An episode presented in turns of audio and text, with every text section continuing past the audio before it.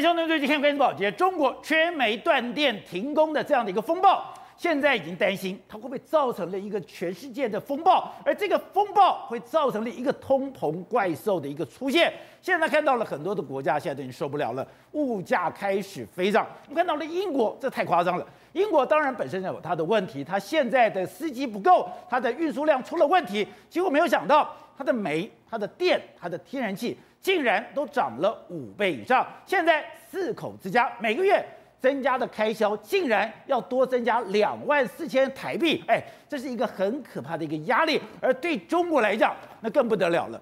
中国现在如果没有办法把煤给补足，如果这个停电的风暴继续发展下去的话，那会造成整个中国供应链的一个断裂，中国供应链的断裂，习近平心中想：哎，我要变成了一个制造业大国的梦想，就会离他越来越远。所以现在已经不是不计一切代价，我要把煤给补足，而是要掘地三尺。所以。现在中国很多已经封闭的煤坑，我现在慢慢让它开放，甚至我现在的卡车大排长龙，一列一列的，我要把煤运到了电厂。还有更夸张的是，导播，我们看这张照片，在煤老板的办公室里面，桌上堆着满满的现金，也就是说，你现在去买煤，已经不是用支票了，已经不是说我给远这个这个未来的这个钱了，你直接要把钱砸在桌上。你才可以拿得到煤，也可以看出来说，中国现在需煤恐惧到了什么样的地步。好，我们今天请到了来宾，在大放首一的财经专家黄仲松，你好，大家好。好，这是美岛电子报董事长吴子嘉，大家好。好，第三位是时评李正浩，大家好。好，第四位是资深媒体人黄伟汉，我杰哥好，观众朋友大家好。好，第五位是资深媒体人姚慧珍，大家好。好，第六位是资深媒体人吕庭华，大家好，各位观众好。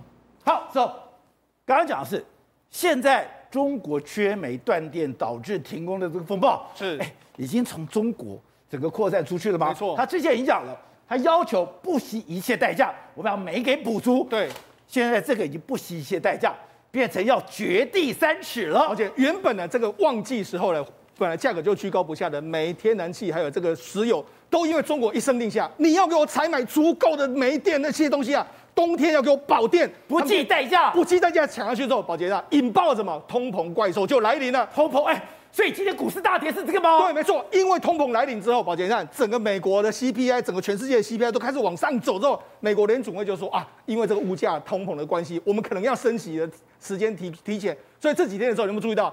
亚洲股市、台湾股市、日本股市、韩国股市，还有美国股市，全部都出现一个大幅回档的局面。所以这个风暴从中国扩散到全世界了。对，就像很多人家说的什么大下一盘大棋，哎，他没有想要下的大棋，现在真的引起了这样一个风暴出现。好，那除了这个之外，现在中国的命令是什么？因为我要煤矿这些东西，问题是国外买不到的时候，他们现在下一个命令，你要挖三尺深，也要把所有的煤矿给我挖出来，掘地三尺，有煤就给我弄出来。这是他们还怎么搞？抱歉，哈萨克的煤矿，他们买的时候，你看从哈萨克出发，要经过这个黑海，然后到地中海，然后穿越在红海，然后一一路到中国来，要一万五千七百公里，照样就运区区的十三点六万吨。对，但是这个已经是足够解浙江的燃眉之急，你已经要用到这样的方式去抢各地的煤了。所以我现在要煤，刚刚讲到的。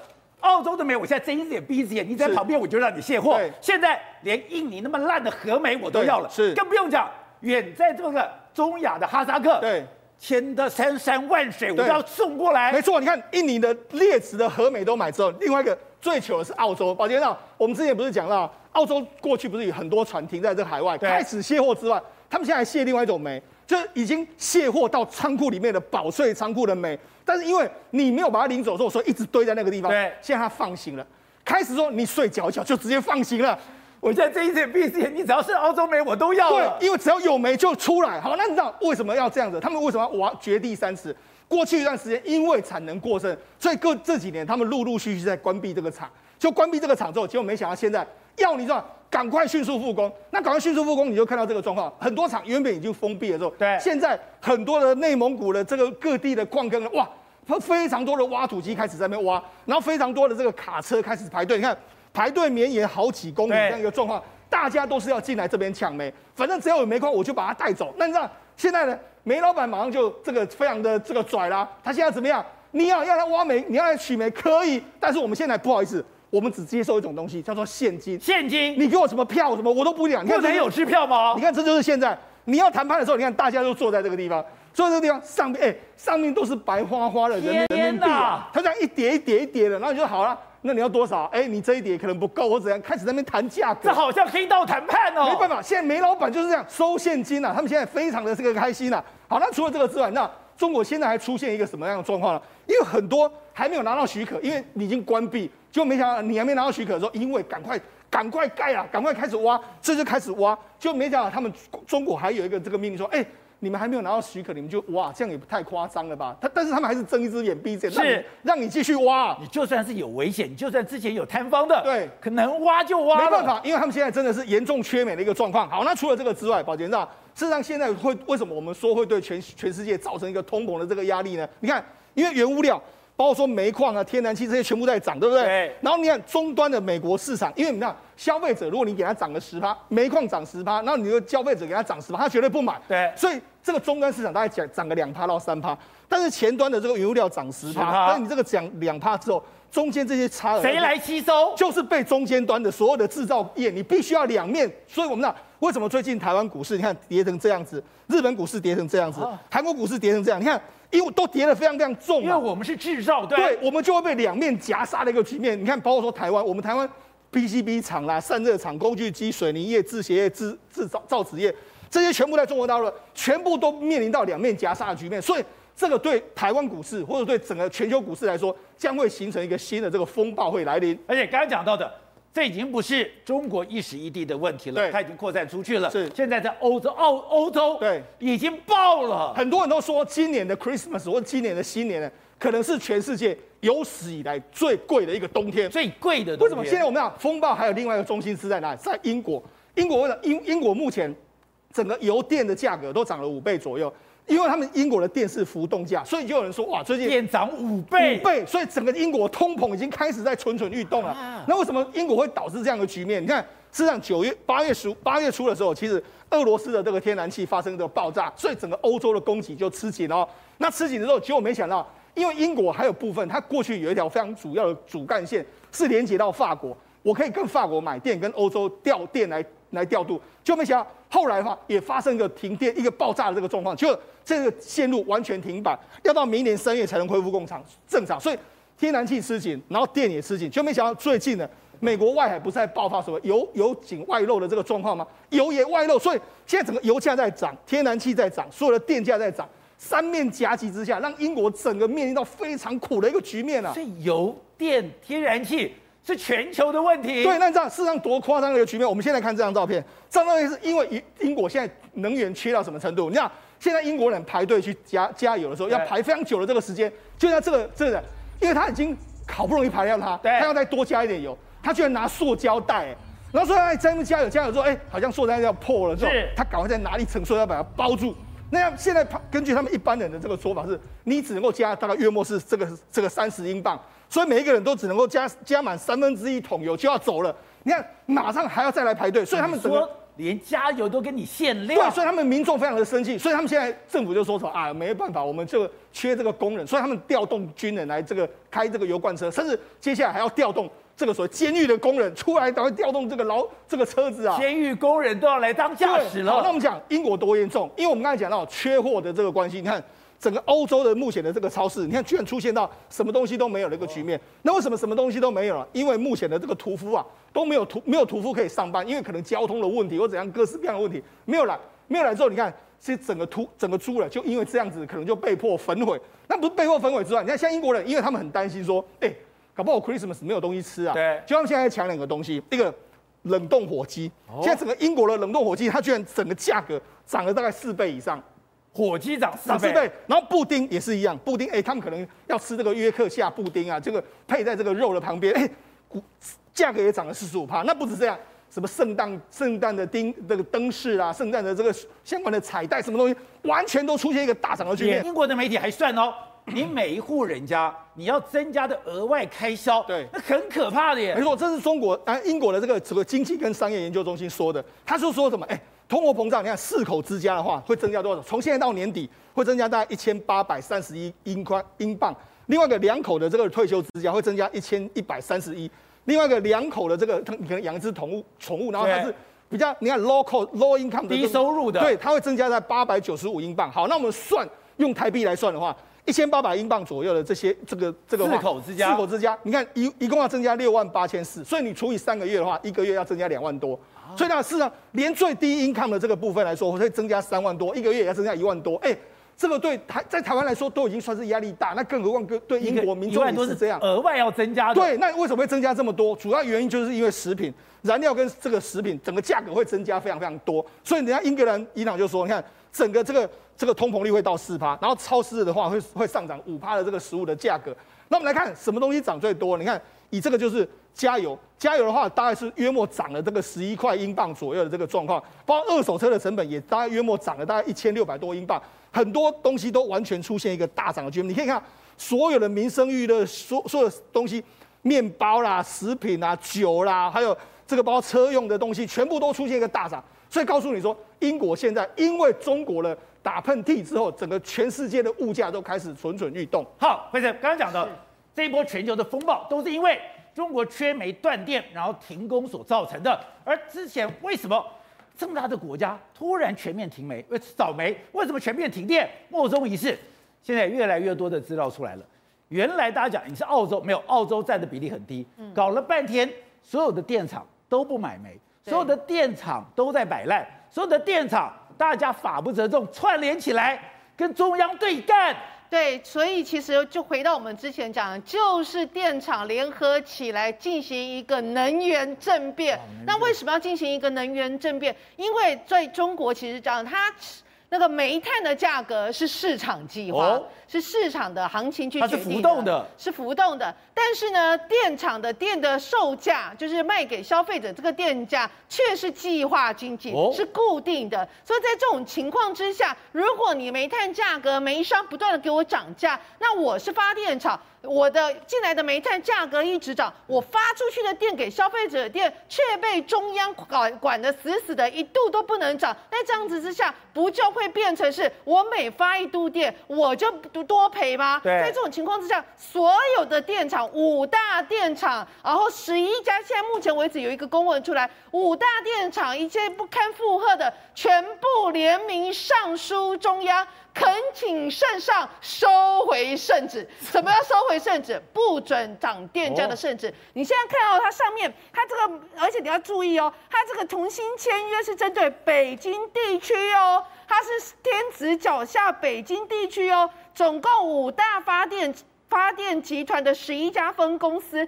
包括大唐国际发电股份有限公司、北京国电电力股份有限公司、北京金能电力股份有限公司、中国华能集团。中国呃华华电集团有限公司，夯不啷当加起来，你可以仔细看，五大发电集团都在里面。那我们之前也讲过，五大发电集团一开始是谁把它分成这五大的？谁？其实就是李鹏家族。李鹏家族。所以现在其实很多的内幕就慢慢浮现出来。那我们先来讲这份公文，原来哦现在公文被被那个丢到网络上。说，早在今年八月的时候，这五大那个发电集团的十一家分公司就已经联名给那个北京，告诉他们说，你们这样的情况之下，对我来讲，我真的不堪负荷，没有办法继续继续执行中央冻涨电价这个命令。他数给你听哦，他还不是说随便那个随便讲个理由，他说从今年以来哦。六月份长约煤价涨了五十六点九八，七月份长约煤价涨了六十五点三八，八月份继续涨。在这种情况之下，我电一度电都不能涨，还是一样五毛钱左右。在这种情况之下，我发电厂怎么能继续营运？所以我先跟你用文的，我上书你中央，请你核准我，让我可以涨电价。就中央一个回应叫做。暂驳就是暂时还是不准你们调整电价，然后呢？然后那我就跳给你看啊！他就不买煤了，他就不买煤了，所以整个煤仓全部都空了。难怪我们看到很多发电厂，你要用煤发电，你要用煤发电，你旁边一定要大量的储煤。可我们发现很多中国电厂旁边的煤仓竟然是空的。我跟你讲，我去看过台塑集团，他们自己有煤仓，他们是有发电厂的，他们那个整个煤仓是非常坚满，因为他们至至少要有安全库存量，两个月、三个月、四个月都有，要有这么多的。对，因为他们那一种那个塑化厂这种这种电是不能随便停的，一停下来对于整个产销产生非常大的冲击。结果我们之前看到那个发电厂，我的老天呐，那个中国的是整个见底嘞。可以说整个舰你根本就没有，我从来没有看过有这样的画面出现。难怪说跳电就跳电，说跳电，而且我跟你讲，其实呢，除了刚刚讲到的发电厂不爽，就是每发一度电都赔一度电之外，其实我认为是整件事情也是跟地方政府有很大的关系。哦、因为从二零一六年，我们现在来讲一下中国自己内部的一个发电煤炭的一个供给情况哦。它大概从那个澳洲买煤供它所谓的电力煤，大概占两趴左右，那其他哈不拉达加起来在五趴，所以它至少呢，在煤炭占它全部的发电里面有大概七到七成，七到八成。这七到八成里面有高达大概八到九成是中国自己产的煤炭出来。他们预估过一年呢，在二零一七年以前呢，中国自产的一年煤炭大概是五十亿公吨，结果从二零一七年以后。习近平宣布，我们要对这个联合国要有 所谓的能耗双减的一个责任，我们对维护世界的气候这个有一个责任在，我大国要有大国责任在，所以要求中国内部，不管是西藏内部、内蒙古这些地方，你如果以前曾发生过一些公安事故，你如果你的煤坑是那一种啊不环保的，如果你节能减排有相关问题的，如果你的这不环不符合环保标准的，全部给我停下来。结果你知道，这四五年他们中国自产的煤竟然少了十亿公吨，所以呢，已经从本来大概一年有五十亿公吨，降到现在只有三十七亿多。好，那现在问题来了，中国一年至少他们最紧绷需要的煤炭至少要四十多万、四十多亿公吨。我自产的已经不够四十亿公吨，我进口最主要国家澳洲，我不你要跟我停掉，我不跟你玩 gay，我又不跟他买，所以在进口的。减少自产的又被中央政府给取消，而没办法投产一个情况之下的内外夹击，所以地方政府的油水被你中央给挡了。到最后我没我发电厂，我可以两手一摊，拍谁没没好，那用这件事情把整个民怨激起来，把这个压力锅转嫁给你中央，告诉你习近平，你天下要做的安稳，还需要我们来发电。好，所以董事长。之前他就搞不懂，你如果是断电缺煤，你应该是一局部性的，怎么可能从东北、华北、华中到华南全面搞了半天？这些电厂讲好的吗？这些电厂，我已经跟你讲，我现在不符合成本了，我现在要加价，你不理我，所有的电厂就不买煤了，我就坐视着每一个电厂旁边的煤坑完全的用完，用完以后我就告诉你，两手一摊没了。我觉得这个事情实在是太怪异了。为什么呢？因为今年到明年是中共的最重要的十九大进入二十大的敏感时期。对，他什么事情呢？只要扯到那个政治敏感，所以或者稳定性的时候啊，都非常非常可怕。他居然会发生这种举世这骇人听闻的大事情，说全国煤厂都没有煤，电厂没煤了，电厂没有煤了。你说这个东西他没有，他没有故乡，没有没有勾串。它没有廉洁，这个这廉洁哪那么大的狗胆呢、啊？而且不是一家脑袋的，是全国的电厂都给你断了。所以，所以这个东西这是一个很怪异的一个行为。这怪异的背后啊来讲，一定有政治动机。它这个政治动机的解读就变得非常复杂，因为中共是一个内部消锁、消息封锁的一个国家，也搞不清楚他在干什么东西。但我们可以从表面上看出一些大概的端倪。怎么样？大概？因为今天呢，有一个非常重要的一篇一个一个人物了，是写了一篇啊很有趣而重要的一个小短文啊。怎么样？小短文？就是以前的这个最有名的这个叫这个叫胡舒立了。哦。胡舒立他是这个中国的这个财新杂志的总编辑。对。而这个人呢？你说这个人就是胡舒立。胡舒立写了一篇文章，猪头如果做得好，还是相当可以饮食。猪头不受代价，与人们的观念很有关系。背负这样的恶名，谁还愿意在餐桌上与其建立战略伙伴关系？那这个胡舒立的猪头，我现在在这边跟全国观众解释，它是放在一个生活版，他在解释这个好吃的猪头肉。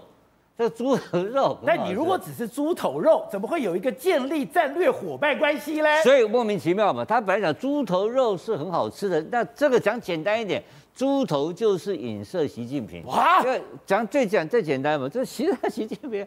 所以你这个是本来在习近平接这个政政权之前，中国是个什么样的一个国家？是哪里会缺电呢？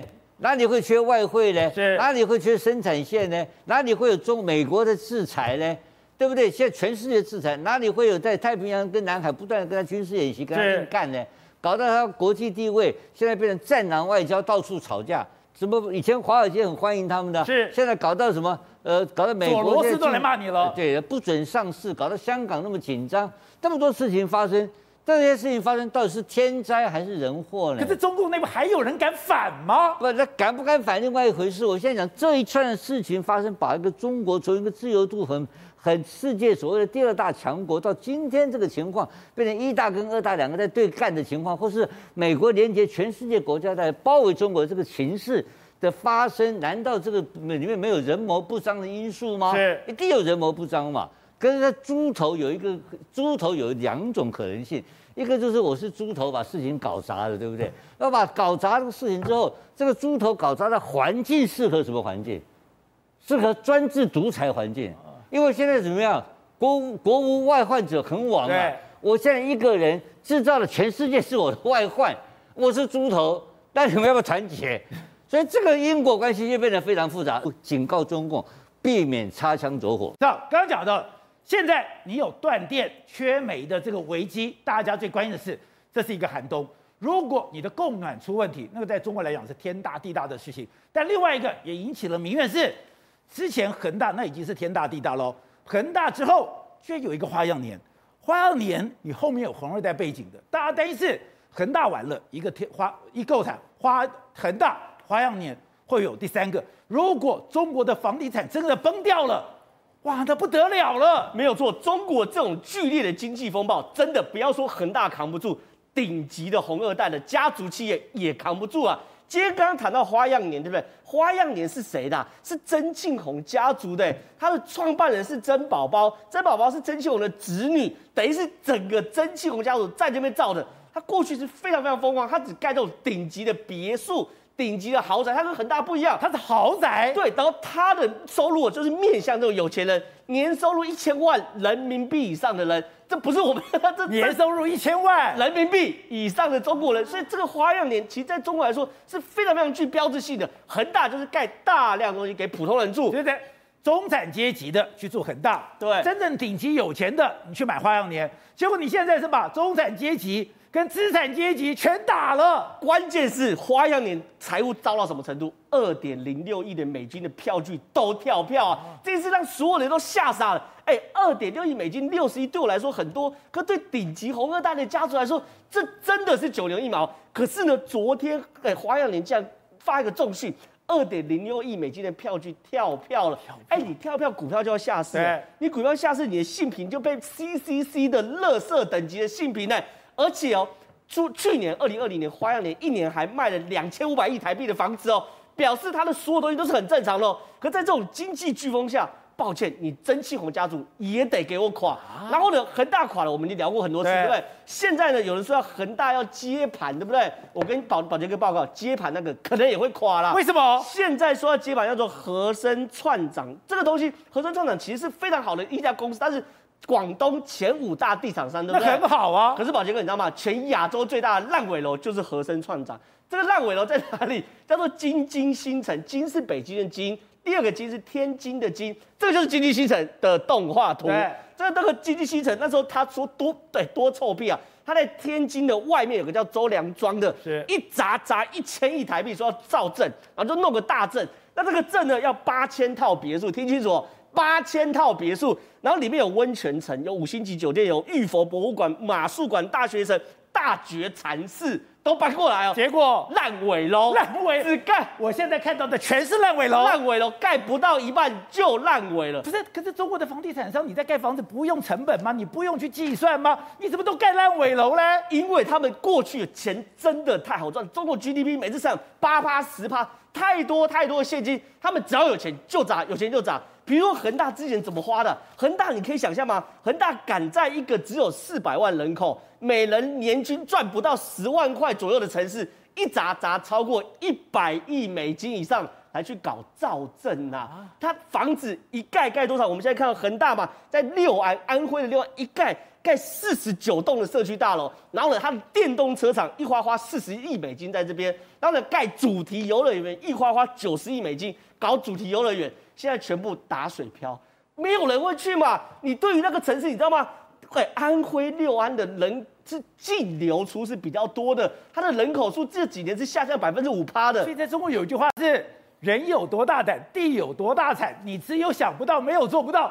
盖房子也是这样子。你想想看，人均收入三千五百块人民币的地方，你盖这种所谓游乐场，请问你怎么可能不倒嘛？三千五百块人民币，哎，我要维持生活都刚好而已，对不对？所以中国这个经济风暴真的来自于过去的过度扩张，然后在现在这一年的突然的极度紧缩，导致由中产阶级。